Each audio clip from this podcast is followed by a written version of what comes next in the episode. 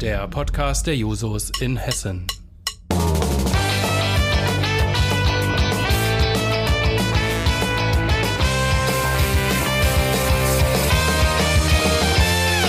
Wenn die Technik es erlaubt.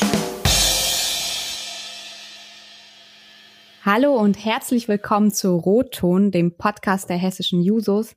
Mein Name ist Nathalie Pavlik, ich bin die Vorsitzende der Jusos Hessen Süd und ich freue mich, dass du eingeschaltet hast. Um den drastischen Anstieg der Corona-Neuinfektionen zu verhindern, beschloss die Bundesregierung einen Teil-Lockdown. Neben Kontakteinschränkungen im privaten Bereich ist vor allem die Freizeitgestaltung, die Gastronomie, der Sport, die Kultur und alles, was Spaß macht, von massiven Einschränkungen und Schließungen betroffen. Mit Yannick Bill, der selbst in der Veranstaltungsindustrie arbeitet, und Mitglied des Bundesverbandes für Soziokultur ist, spreche ich heute über die Lage in der Kultur- und Eventbranche. Lieber Yannick, schön, dass du da bist. Ja, vielen Dank. Hallo, freut mich da zu sein. Yannick, ähm, erzähl uns doch mal, was äh, du genau machst, was dein Beruf ist und inwieweit du von den ganzen Maßnahmen gerade betroffen bist. Ja, sehr gern. Deswegen bin ich auch heute hier. Ich ähm, habe angefangen ähm, nach meinem Studium der digitalen Medien mich im Veranstaltungsbereich ähm, erstmal ehrenamtlich zu engagieren, aber irgendwann wurde aus dem Ehrenamt dann eben auch ein, ein, äh, eine Passion und ein Beruf. Ja, das heißt im Klartext, ich äh, bin selbst Betreiber einer Veranstaltungshalle. Wir sind eine kleine Kleinkunsthalle im Rhein-Main-Gebiet im Kreis Offenbach. Das ist das äh, Schanz in Mülheim.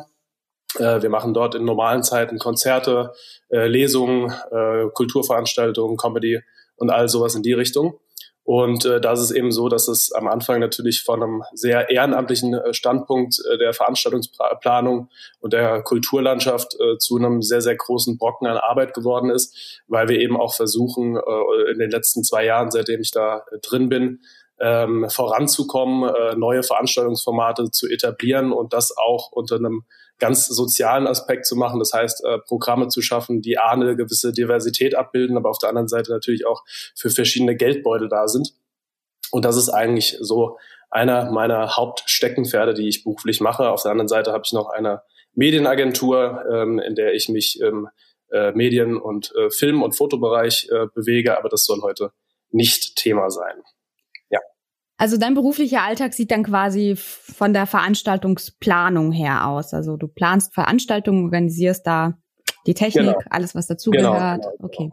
Also im mhm. Prinzip kann man das eigentlich damit vergleichen, dass ich, ähm, äh, dass ich einen Künstler buche oder, oder verschiedene Künstler buche und ähm, wir dann ins Gespräch kommen, einen Deal aushandeln, dann ähm, eine Veranstaltung ähm, auf die Beine stellen, einen Terminplan, die ganze technische, aber auch die ganze gastronomische Planung drumherum ähm, äh, gestalten und das dann eben auch durchführen und auf möglichst viele Gäste hoffen.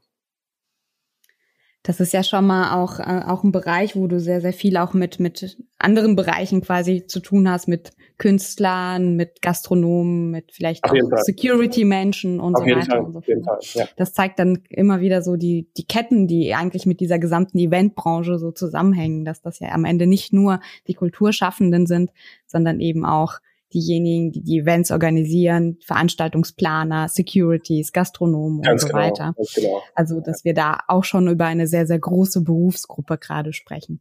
Ja, und vor allem auch über ja. eine sehr diverse Berufsgruppe, ja, mit sehr, sehr vielen genau. verschiedenen Menschen und sehr, sehr vielen verschiedenen Schicksalen von dem äh, von dem Großbooker und der Großagentur bis hin zu wirklich ganz kleinen äh, Einzelkünstlern, die sich so durch, äh, durch ihr künstlerisches Leben durch, durchkämpfen müssen, im wahrsten Sinne des Wortes. Ja. Genau, genau. Ich glaube, das ist auch so ein bisschen in den aktuellen Debatten deutlich geworden, wie viel ähm, eigentlich dieser Bereich so ausmacht in der Gesamtwirtschaft und wie viele Menschen eigentlich auch im Eventbereich tätig sind. Ähm, ja, ich glaube, ja. ich habe äh, einen Ausschnitt von von dieser Alarmstufe Rot Demo gesehen und da wurde von einer Million Arbeitsplätzen gesprochen, was einem so im alltäglichen Gebrauch ja gar nicht so bewusst ist.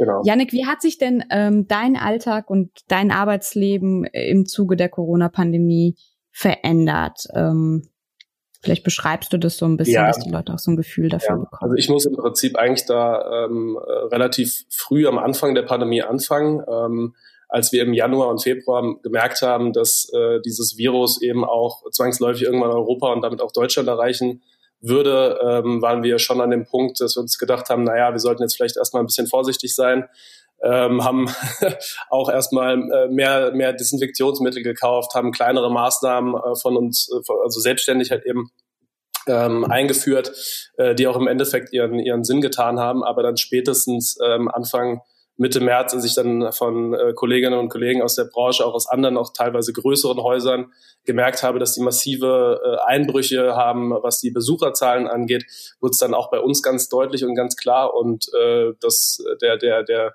ja, der, der, der große Hammerschlag kam im Prinzip eigentlich, als äh, die Empfehlung ausgesprochen wurde, keine Veranstaltung über 1000 Personen mehr zu machen. Wir fallen da für gewöhnlich eigentlich drunter. Deswegen war das für uns noch ähm, noch nicht so dramatisch, aber es war ganz klar, dass es in den nächsten Tagen kommen würde. Und äh, ich weiß noch wie heute, ich habe am 14. März, ähm, das war ein Samstag, hier noch ein Konzert gehabt und äh, da waren etwa 180 Besucher da.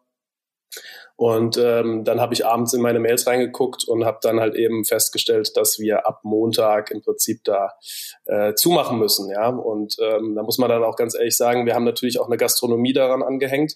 Und für mich war der erste Gedanke, es ist natürlich ähm, äh, nicht, nicht gerade befriedigend, keine, keine Konzerte, keine Comedy-Veranstaltungen mehr zu sehen, aber es ist vor allem auch gar nicht befriedigend, dass man auch eine gewisse ähm, Verantwortung über Personal hat. Ja, wir haben bei uns im Laden äh, sechs sozialversicherungspflichtige Angestelltenverhältnisse und hatten bis zu diesem Zeitpunkt eben auch einige 450 Euro Kräfte.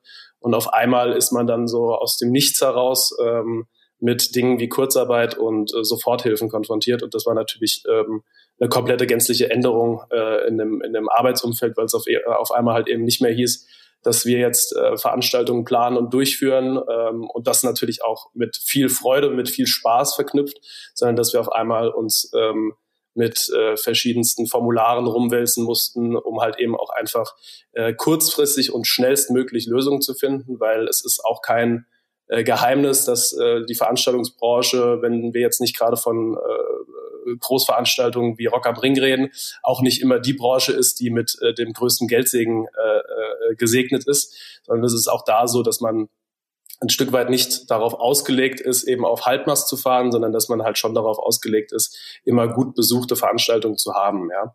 Ähm, natürlich muss man da dann auch äh, eingrenzen, wir sind ein Kulturbetrieb, wir sind eine äh, kulturgeförderte äh, Institution. Das heißt, wir werden von Landesmitteln wie auch von städtischen Mitteln ähm, Kultur gefördert.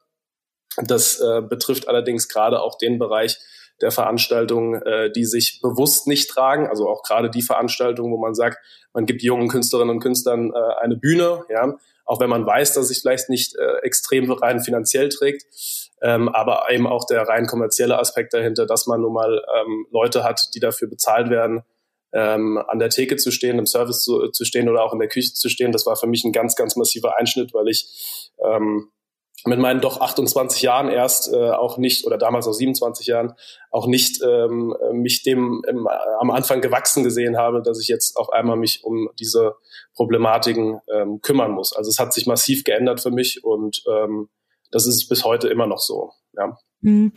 ja das äh, ähm, so so genau kennt man das gar nicht, wenn man ja. ähm, wenn man da nicht so nah dran ist. Also von daher vielen vielen Dank schon mal für das Gespräch. Sehr gerne, ähm, sehr gerne wir, äh, wir Jusos sind ja auch immer davon überzeugt, dass sozialdemokratische Kulturpolitik eben bedeutet, dass man nicht nur große Prestigeprojekte fördert, sondern eben vor allem niederschwelligere, kleinere Angebote, die kostenlos äh, oder, oder geringfügig äh, den Menschen zugänglich gemacht werden, um einfach äh, ja Kultur für alle möglich zu machen.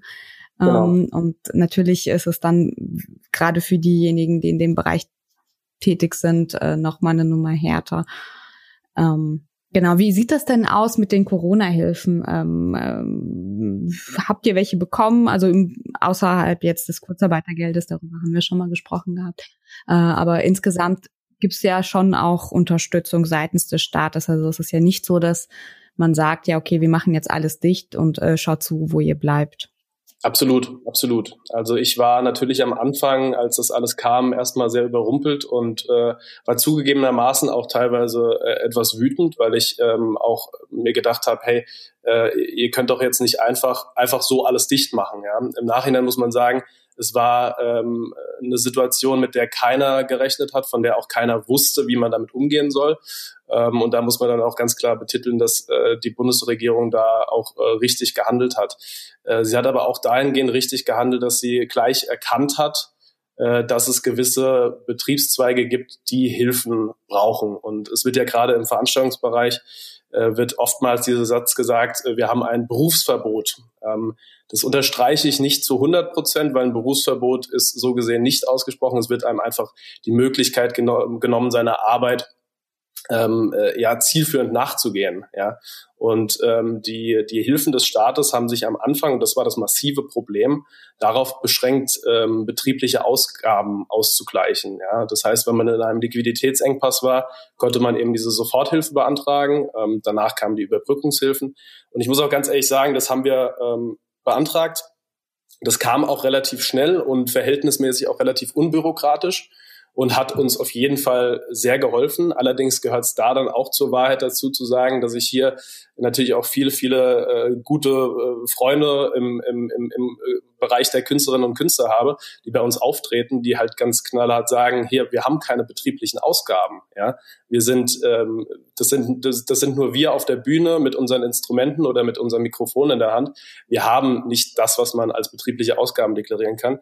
Und die standen auf einmal vor dem Problem äh, zu sagen, hier, ich kann mir diese Soforthilfen ähm, nicht holen. Ich äh, habe im Prinzip eigentlich nur einen erleichterten Zugang äh, zu Sozialhilfe. Und das kann natürlich nicht die Antwort sein, weil es wird oftmals dann auch mit so einer gewissen, habe ich so das Gefühl, Grundarroganz ähm, äh, gesagt, na ja, die Leute, die die Kunst machen, die sind ja so selbst dran schuld, dass sie das machen. Und ähm, äh, es wird auch immer schön gesagt, es sind entweder die, die, die, die gar nicht von ihrer Kunst leben können oder die, die wirklich auf großen Bühnen stehen und äh, Millionen verdienen. Aber so ist es nicht. Da gibt es eine ganz, ganz große Palette, die dazwischen ist und auf einmal mit sowas konfrontiert ist.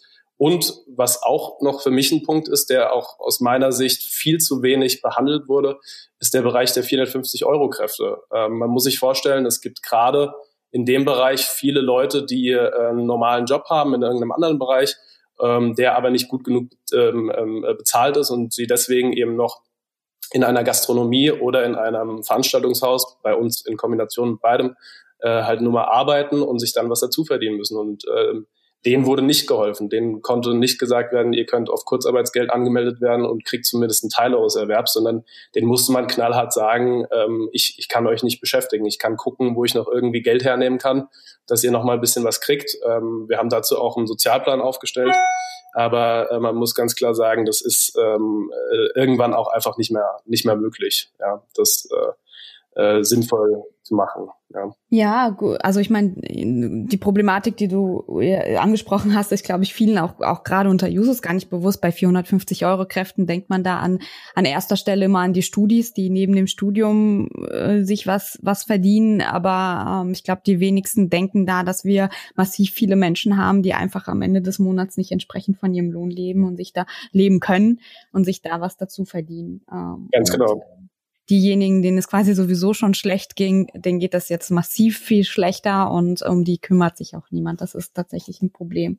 Genau. Ähm, und bei den Künstlerinnen und Künstlern hast du ja die Problematik, äh, die man ja auch im Bereich der Selbstständigen hat, angesprochen. Also viele Selbstständige, die die wollen nicht ihr ihr äh, komplettes äh, Vermögen offenlegen, um dann Sozialhilfe zu bekommen, sondern ähm, da geht's ja schon darum, dass die halt eben selbstständig sind und Unterstützung für ihre Arbeit brauchen und nicht unbedingt in die Sozialhilfe fallen wollen.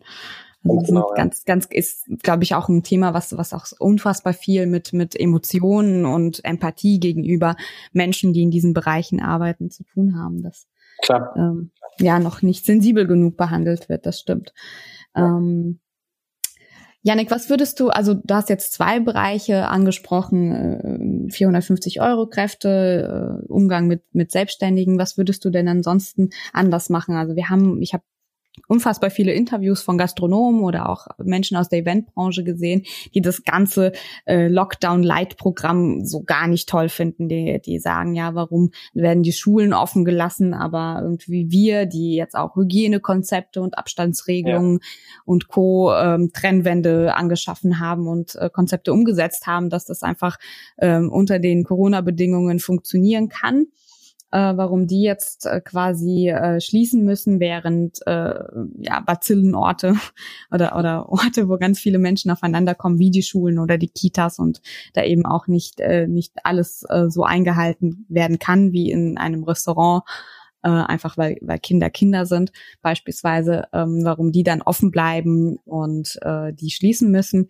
Das ist ja eine, eine sehr streitbare Frage. Ähm, ich würde gerne deine Meinung dazu hören. Ja. Ja, sehr gern. Also im Prinzip muss man vorweg eins sagen, ähm, ich glaube, dieser ganze Bereich würde auch ein Stück weit, äh, wenn man es wirklich im Detail und in Gänze äh, hier gerade dokumentieren würde, den, den Rahmen eines, eines solchen Podcasts ein Stück weit sprengen.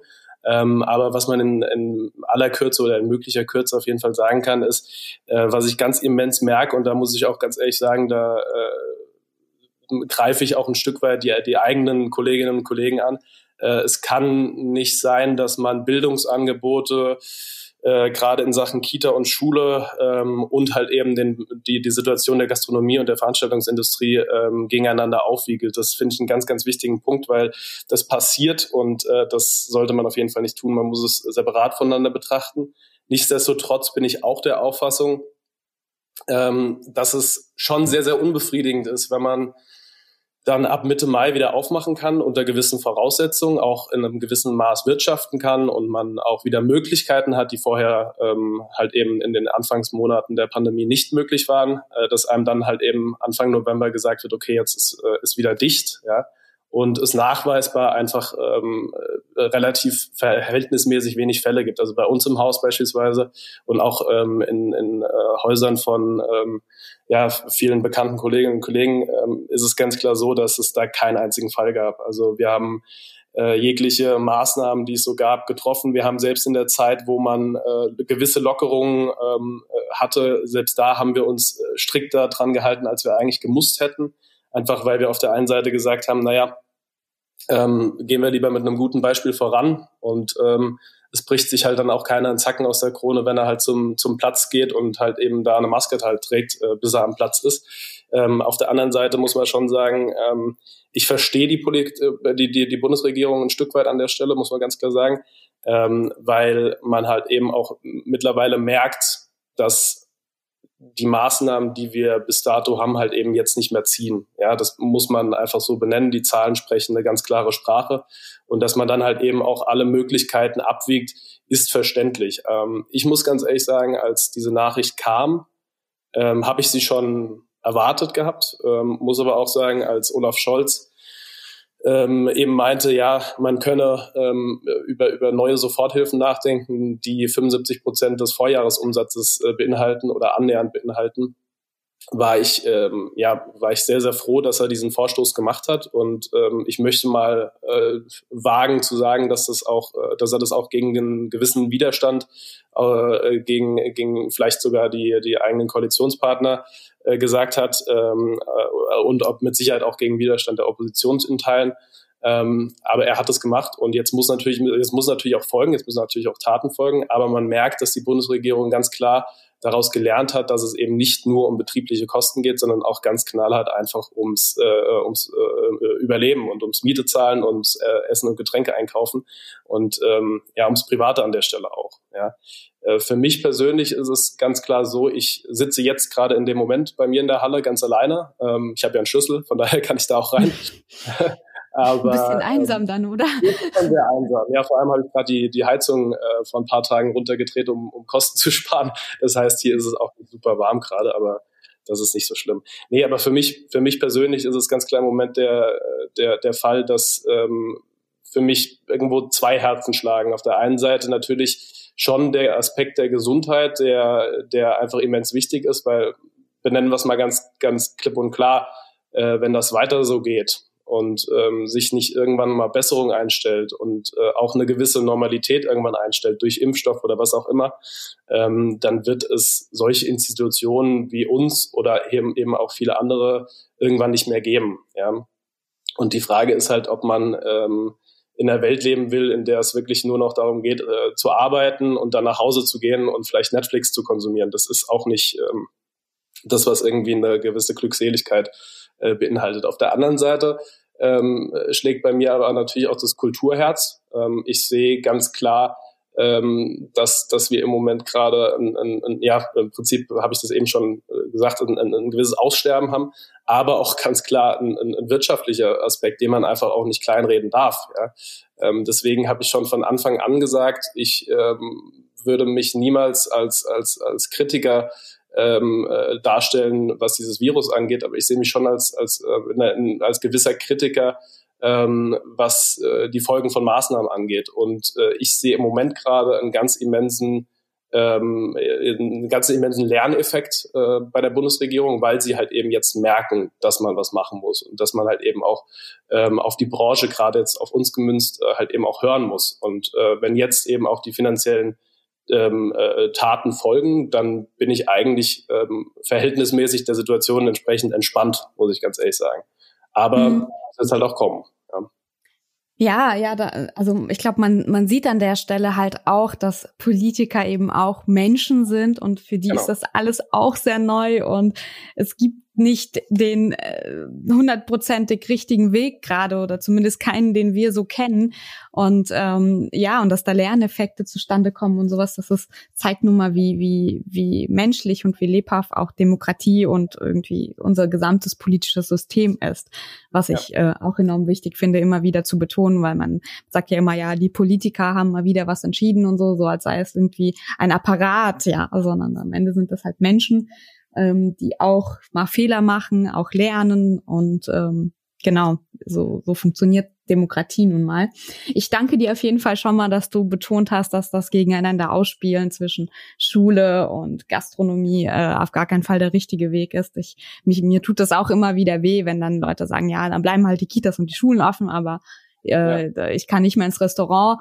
Äh, wir haben ja am Anfang äh, oder beziehungsweise beim ersten Lockdown gesehen, was das für die SchülerInnen äh, bedeutet, wenn sie eben äh, keinen Unterricht mehr erhalten und äh, das ganz äh, oft digitaler Unterricht eben gar nicht so funktioniert und wir Gefahr laufen, eine gesamte Generation ähm, zu verlieren äh, oder beziehungsweise die, den Anschluss an, an irgendwie Bildung und ähm, ja, einfach äh, Chancengleichheit im Bildungssystem verlieren. Und ich glaube, das ist ein unfassbar großes gesellschaftliches Problem, weswegen ich auch wichtig finde zu betonen, dass man solche Bereiche auf jeden Fall nicht gegeneinander ausspielen sollte.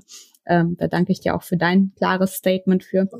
Ist auch für mich äh, ganz, ganz wichtig, weil es im Endeffekt äh, nämlich noch mehr zu einer Spaltung führt. Ich meine, wenn man es mal ganz klar benennt, dieses ganze Thema spaltet im Moment die Gesellschaft in viele verschiedene Lager und da sollte man äh, nicht noch weiter äh, ja, äh, Benzin ins Feuer gießen. Ja, ganz klar. Ja, und ähm, Angela Merkel hat ja auch in ihrem Interview betont, ja, dass äh, die halt eben Teilbereiche offen gelassen haben, aber was wäre denn die Konsequenz, um irgendwie trotzdem die Zahlen einzudämmen, dass man alles dicht macht und das kann ja irgendwie auch nicht die Lösung sein. Also das, da, da fand ich ihr Interview schon auch, auch, auch sehr gut tatsächlich. Ich bin jetzt nicht der große Merkel-Fan, aber ich finde, ähm, sie hat schon einige richtige Entscheidungen getroffen in letzter Zeit. Ja, ähm, und auch, auch, auch, auch die richtigen Signale an die Bevölkerung gesendet. Das muss man schon anerkennen. Ähm, ja. ja, Janik, du hast gesagt, das verändert sich sehr viel. Also du bist jetzt auch allein in deiner Halle. Äh, man hat äh, das äh, zum einen Teil vom, vom quasi dem Aussterben des Kulturbereichs äh, und äh, ja die Konsequenzen davon gesprochen ähm, wo man sich tatsächlich erstmal bewusst wird, was, äh, wie, wie ist denn das an eigentlich, wenn, wenn Clubs aussterben, wenn Kulturangebote aussterben und wir tatsächlich dann nach Hause kommen und äh, vielleicht nur noch Netflix oder so zur Verfügung haben. Ich glaube, das, das wäre eine sehr, sehr traurige Welt.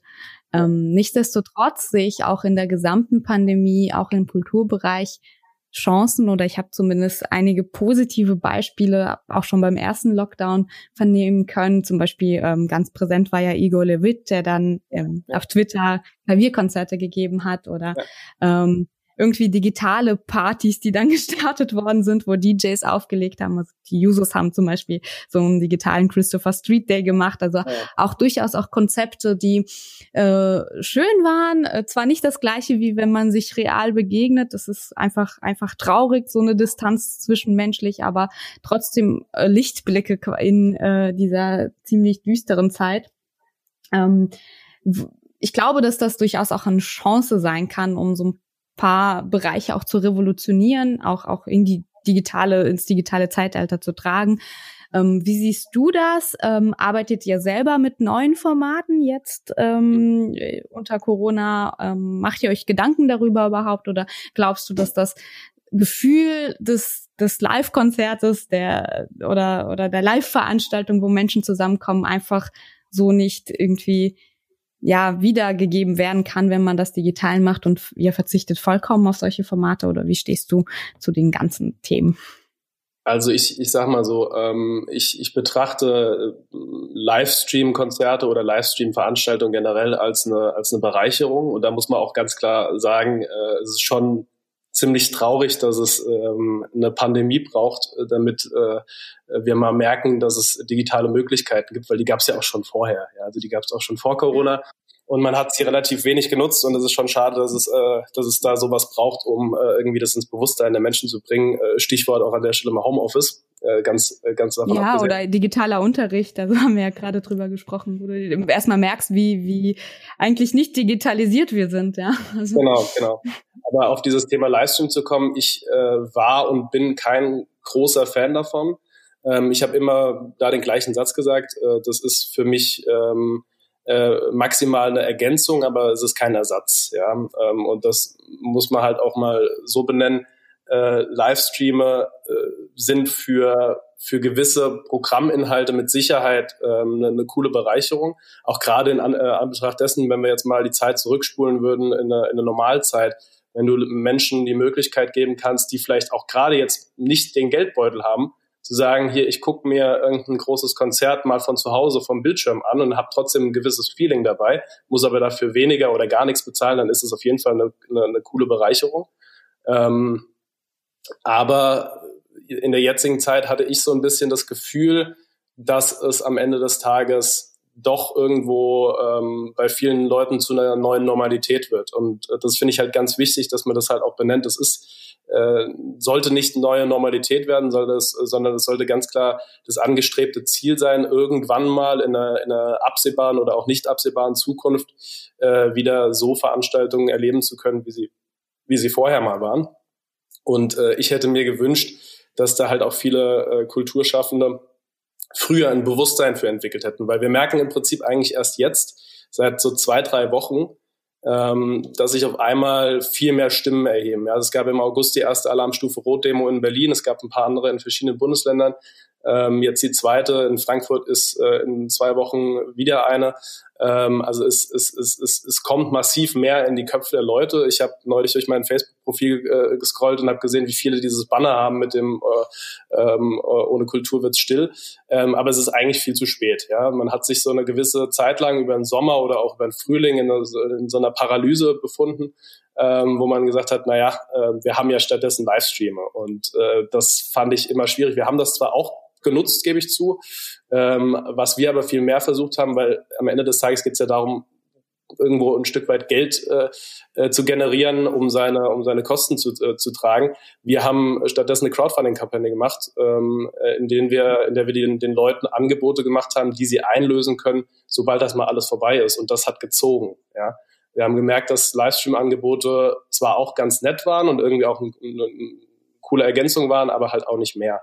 Also lange Rede, kurzer Sinn, ich bin da nicht der größte Befürworter von. Ähm, es sei denn, es ist im, im, Gedächtnis der Leute nach wie vor so verankert, dass es halt eben nur eine Ergänzung ist. Ja.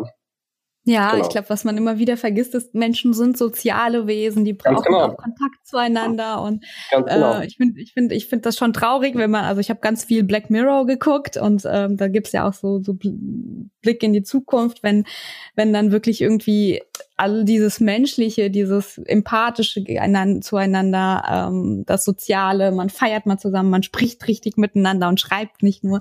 Wenn das genau. verloren geht, ist das doch irgendwie gruselig in einer Gesellschaft. Ähm, ich bin zwar durchaus technisch optimistisch, ich mag Technik gerne, aber ich glaube, dass mm, dass das ein Ausgleichsmaß sein geben soll und wir jetzt nicht immer nur auf die Bildschirme starren, sondern vielleicht auch rausgehen ins Freie oder auf ein Konzert und so weiter. Ähm, genau, Wenn ich da also noch was ergänzen ja, dürfte. Gerne. Ähm, gerade gerade da ist es auch noch ein ganz immenser Aspekt, ähm, dass ja, die Menschen sich absolut nach diesem persönlichen Kontakt sehen und ähm, bei allem Verständnis äh, für, für neue Lockdowns und für neue Maßnahmen, ähm, ich habe manchmal das Gefühl, dass auch mit so einer gewissen Naivität daran gegangen wird, weil glaubt man allen Ernstes, dass sich die Leute nicht trotzdem treffen? Ich meine, der Großteil der Gesellschaft ist verantwortungsbewusst, aber äh, ganz, ganz, ganz, ganz knallhart gesagt, wenn ich fünf junge Leute bei mir im Laden habe, die ein Bierchen trinken, ja, dann kann ich kontrollieren, dass die dort alle Regeln einhalten. Ähm, wenn sich aber mehr Menschen im privaten Raum treffen, glaubt irgendjemand allen Ernstes, dass man jeden Einzelnen, der, der, der das macht, äh, erwischt, indem die Nachbarn was merken und die Polizei anrufen? Ich glaube schon, dass da viele ähm, ja clever genug sind, äh, sich nicht erwischen zu lassen. Und das halte ich für eine deutlich größere Gefahr, als wenn man kontrolliert in eine Gaststätte geht und kontrolliert da sein Essen isst und seine, seine Getränke trinkt. Ähm, nur mal so, nur mal so am Rande. Die Leute suchen sich ihre Möglichkeiten, um halt eben auch den sozialen Kontakt nach wie vor pflegen zu können. Und äh, das muss man halt irgendwie auch kanalisieren und als Politiker halt auch begreifen. Ja. ja, definitiv. Auch, auch Sozialräume für Jugendliche. Wobei ich halt trotzdem am Ende glaube, dass du als Politik oder Regierung ähm, eben eher Einfluss darauf nehmen kannst, die Gastronomie oder den, die Eventbranche oder den Freizeitbereich im Fitnessstudios oder Co. Äh, zu kontrollieren und da Einschränkungen durchzuführen, als das halt im privaten Bereich möglich ist. Ähm, ich glaube nicht, dass wir so so in, in einen Moment kommen äh, wollen, in dem irgendwie die Polizei dauerhaft hier vor der Tür steht. Also ja, genau. Das ja. ist halt auch immer so, so die Gegenseite. Aber ähm, ja, definitiv äh, ist das so, dass das dann am, im Zweifel kontrollierter stattfinden kann als, äh, als in den privaten Bereichen. Ja. Ähm, genau, äh, wie gesagt, also ich, ich finde es gut, dass du, dass du das auch betont hast, dass äh, natürlich auch die ganzen Livestream und neue Formate, die entstanden sind, als Ergänzung ähm, stattfinden können, aber dass äh, die Kulturangebote nicht komplett ersetzen. Und ähm, ja, dass man sich das auch immer wieder so ein bisschen ins Bewusstsein holt. Ähm, Janik, wenn du jetzt äh, selber mal für einen Bereich oder für einen, einen Tag lang äh, die, die Gesetzgebung machen könntest und selber quasi in der Regierung bist mit deiner absoluten Mehrheit, was würdest du denn anders machen oder was würdest du auf jeden Fall direkt umsetzen ähm, oder vielleicht irgendwie ganz neue Ideen reinbringen? Ja, das ist, das ist eine sehr, sehr schwierige Frage. Ich meine, äh, in unserem kleinen Mülheim im Stadtparlament äh, sitze ich ja für die SPD und da haben wir eine Zweidrittelmehrheit mit der CDU. Das ist immerhin auch schon mal was, aber das ist äh, weit, weit entfernt von einer absoluten Mehrheit in Gesetzgebung auf Bundesebene. Äh, was ich, was ich aber auch schön, also ich kenne es genau auch, äh, anders. ja, das, ja glaube ich, ja, nee, aber das äh, stimmt schon. Ähm, nee, was, was ich anders machen würde, ähm, das ist, das ist, glaube ich, auch äh, schwierig in, in, wenigen, in wenige Worte zu fassen. Ähm, ich würde viel mehr ähm, versuchen, verschiedene Disziplinen von verschiedenen Menschen an einen Tisch zu holen als Politik und ganz klar zu benennen, die Fakten auf den Tisch zu legen, so viel Geld haben wir, das Virus können wir nicht, äh, mit dem können wir nicht verhandeln, das ist so, wie es ist, ja und wie kommen wir am Ende des Tages irgendwo über, äh, über, über diese Krise drüber, weil diese Ketten, die dahinter stehen, wie du es am Anfang schon erwähnt hast, ja, da hängt dann halt irgendwie von den Putzkräften über die Securities, über den Gastronomen, äh, jetzt aus meinem Bereich zumindest gesehen, ähm, bis hin zu den Künstlerinnen und Künstlern extrem viel dran. Und ich habe immer noch das Gefühl, dass Politik und Branche noch zu wenig miteinander reden. Ja? Und ähm, man müsste im Prinzip eigentlich mal die Fakten auf einen Tisch legen und mal halt auch ganz klar benennen, ähm, ab dem Zeitpunkt sind wir an einem, an, einem, an, einem, an einem Punkt angelangt, wo wir im Prinzip äh, einen Tod sterben müssen, mal ganz doof gesagt. Und äh, die, die harte Realität sieht ja eigentlich so aus, wenn irgendwann mal äh, finanzielle Möglichkeiten nicht mehr da sind von Staatsseite aus, was man dann auch natürlich irgendwo verstehen kann, dann sind wir an einem Punkt angelangt, wo wir, äh, wo, wo wir wirklich sagen müssen, okay, jetzt, jetzt lockern wir und gehen halt das Risiko ein oder wir und, und konfrontieren uns äh, mehr damit oder wir machen halt eben dicht und es stirbt halt ein Teil unserer, unserer, unseres äh, Miteinanders. Ähm, ich würde ehrlich gesagt nicht anfangen, irgendwelche Gesetze zu erlassen oder irgendwie ähm, äh, krasse Veränderungen durchzuführen, weil wir sehen, was es in anderen Ländern bewirkt. Ja, ähm, es ist für mich im Prinzip eigentlich das, das Essentielle zu sagen, wir bringen alle Folgen der Ursache und alle Folgen der Maßnahmen auf einen Tisch und gucken, wie wir den bestmöglichen Kompromiss daraus kriegen. Aber das braucht halt einen ganz klaren Dialog zwischen ähm, Regierung, auch zwischen Regierung und Opposition äh, an der Stelle. Ähm, und eben auch den, den einzelnen betroffenen Branchen, die halt eben härter von dieser Pandemie betroffen sind. Und ähm, ich finde zum Beispiel jetzt gerade in Hessen äh, merkt man es immens, Schwarz-Grün macht das gar nicht. Schwarz-Grün interessiert sich nicht dafür. Ähm, ich finde es schon sehr bezeichnend, äh, dass äh, äh, die, die Oppositionsparteien, allen voran die SPD, äh, die AfD nicht, aber die lassen wir auch mal außen vor, äh, auf uns als kleinen Laden zugekommen sind und von uns wissen wollten, hier, wie geht's denn euch? Wir würden das gerne in den politischen ähm, Prozess bringen. Ja? Von Grünen und, äh, und, und, und CDU kam, kam gar nichts. Ja. Ich meine, Tarek Al-Wazir kommt hier quasi um die Ecke, ja, der, der kennt uns, ja, und der könnte eigentlich auch mal sagen, hier, ich will mal wissen, was los ist. Aber da kommt halt gar nichts. Und dieser Dialog, das ist eigentlich das, was, was das absolut Essentielle für diese ganze Debatte ist. Und ähm, das fehlt. Das fehlt absolut. Ja, danke für den, für den Gedanken, der mich jetzt gerade auch noch mehr zum Denken anregt, aber unsere Zeit leider auch schon so weit ja, vorangeschritten ja. ist. Ähm, ja, vielen, vielen Dank für den Einblick und deine Anregungen äh, auch in deine Arbeit und äh, in die Lage äh, eben in der Veranstaltungsindustrie. Ähm, ich glaube, ein ganz, ganz großes Dankeschön geht dann diese Leute, die da gerade in der Gastronomie, im Sport und in der Eventbranche arbeiten und ein ganz, ganz großes Opfer für die Gesellschaft bringen in ihrem persönlichen Umfeld. Ich finde das wichtig, was du zum Schluss gesagt hast, dass man äh, miteinander sprechen muss, äh, aufeinander Acht geben muss, Empathie zeigen muss und sich vielleicht auch mal über den Tellerrand von einem selber bewegen sollte und gucken, äh, nach links und rechts schauen sollte, ähm, was die Mitmenschen angeht äh, und wie das denen gerade geht und ähm, wo der Schuh denn sonst noch so brennt. Ähm, auf jeden Fall sehr, sehr anregender Gedanke. Ich danke dir, Yannick, dass du dir die Zeit genommen hast, ähm, hier danke, bei unserem Podcast dabei zu sein. Ja. Ähm, ja, nächste Woche wird für euch äh, Sophie wieder am Start sein. Und ähm, ja, ich bin selbst schon ganz gespannt, was sie sich überlegt hat. Sie hat nämlich Examen geschrieben und äh, ist jetzt Theologin und hat sich bestimmt eine spannende Folge für euch überlegt. Ich hoffe, ihr schaltet wieder ein und ähm, Dankeschön und bis bald.